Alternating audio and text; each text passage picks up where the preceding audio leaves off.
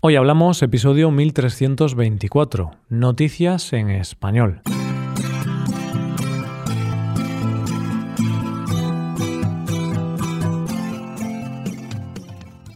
Bienvenido a Hoy Hablamos, el podcast para aprender español cada día. ¿Quieres llevar tu español al siguiente nivel? ¿Quieres mejorar tu gramática y enriquecer tu vocabulario? Te animo a hacerte suscriptor premium para acceder a más de 1200 transcripciones 1.200 hojas de trabajo con ejercicios y explicaciones de español y a más de 120 episodios exclusivos. Puedes hacerte suscriptor premium en nuestra web hoyhablamos.com. Hola oyente, ¿cómo estás? Hoy es jueves y como no podía ser de otra manera, vamos a ver las noticias de hoy. En primer lugar, conoceremos a un joven que ya fue noticia hace dos años y del que podemos aprender mucho. En segundo lugar, hablaremos de un pintor que no dejó que nada ni nadie parara su inspiración. Y terminaremos con la medida que se ha tomado en Venecia para espantar a las gaviotas. Hoy hablamos de noticias en español. En España tenemos un dicho que dice que las comparaciones son odiosas, y muchas veces esto se cumple. No es que yo me pase la vida comparándome con otras personas, pero es cierto que a veces veo a personas, sobre todo muy jóvenes, que hacen cosas increíbles, y yo me hago la típica pregunta, ¿qué estaba haciendo yo con su edad? Y la respuesta a eso es lo que me destruye. pues bien, estoy seguro de que tras escuchar la primera noticia de hoy, a ti te va a pasar algo parecido. Nuestro protagonista se llama Abby Schiffman, y lo cierto es que es un viejo conocido de estas noticias de los jueves.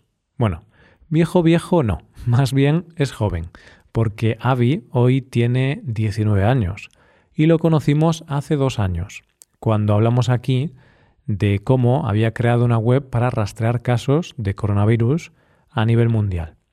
Y hoy Avi es noticia otra vez, porque lo ha vuelto a hacer. Ha creado algo que tiene como fin hacer una labor social, y en este caso ayudar a los refugiados ucranianos.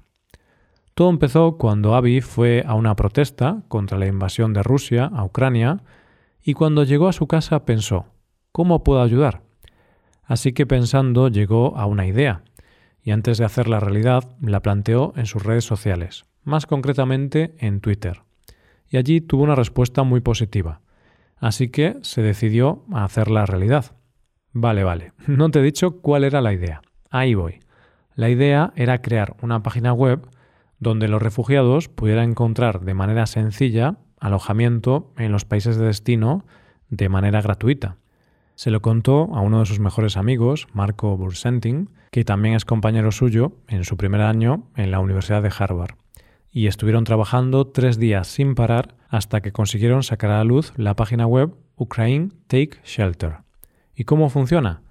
Funciona de forma similar a como lo hacen plataformas estilo Airbnb ya que los refugiados, en este caso, solo tienen que meter el nombre de la ciudad y sus necesidades, y la web les ofrece los alojamientos disponibles de forma gratuita.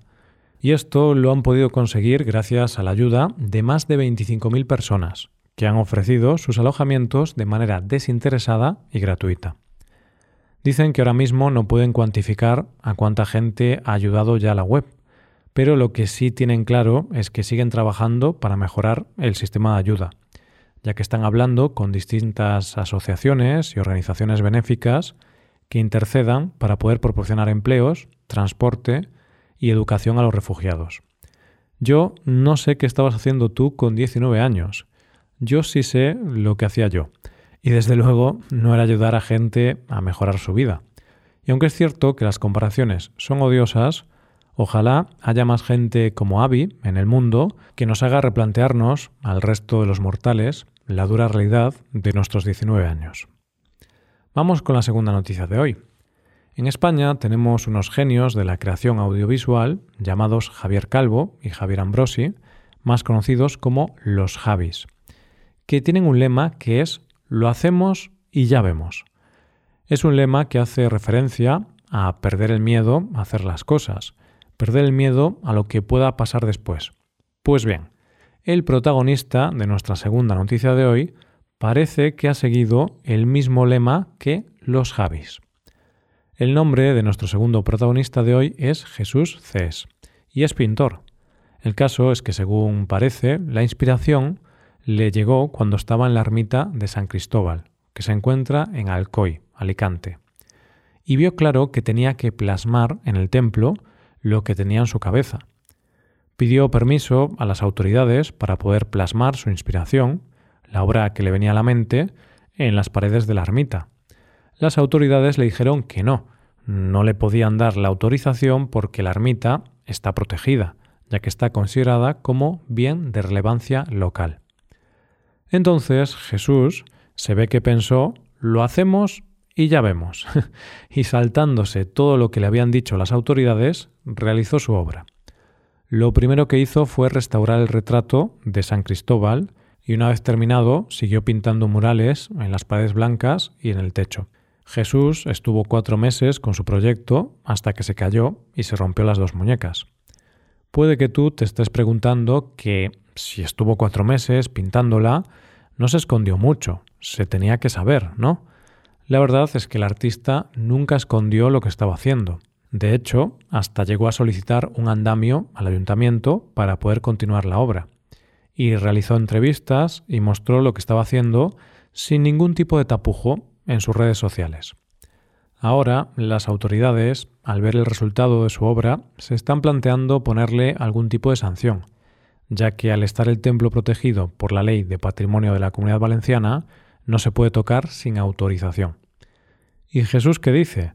Él dice que piensa seguir, no teme las sanciones, y desde luego, a pesar de que sabía que no podía hacerlo, dice que la inspiración era demasiado fuerte.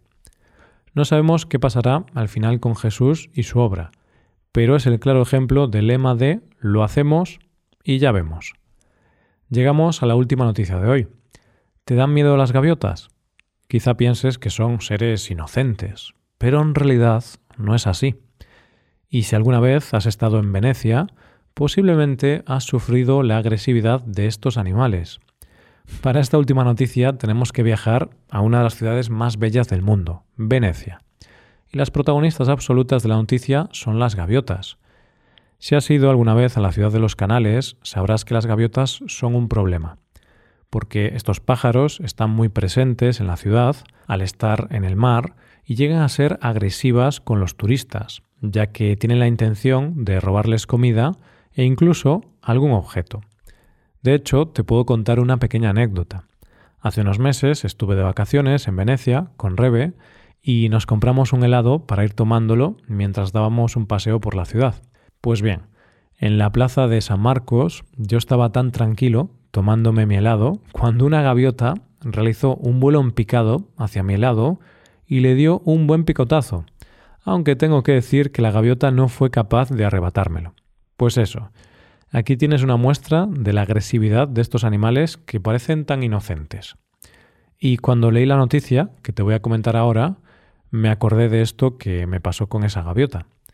Resulta que el problema con las gaviotas no es solo para los turistas, sino sobre todo para el sector del turismo en general, ya que las gaviotas, en cuanto algún cliente se levanta de un bar, se abalanzan sobre la mesa y esto les provoca muchas pérdidas a los bares o restaurantes, porque hay veces que tienen que reponer las bebidas o incluso abonar la factura del tinte a los clientes.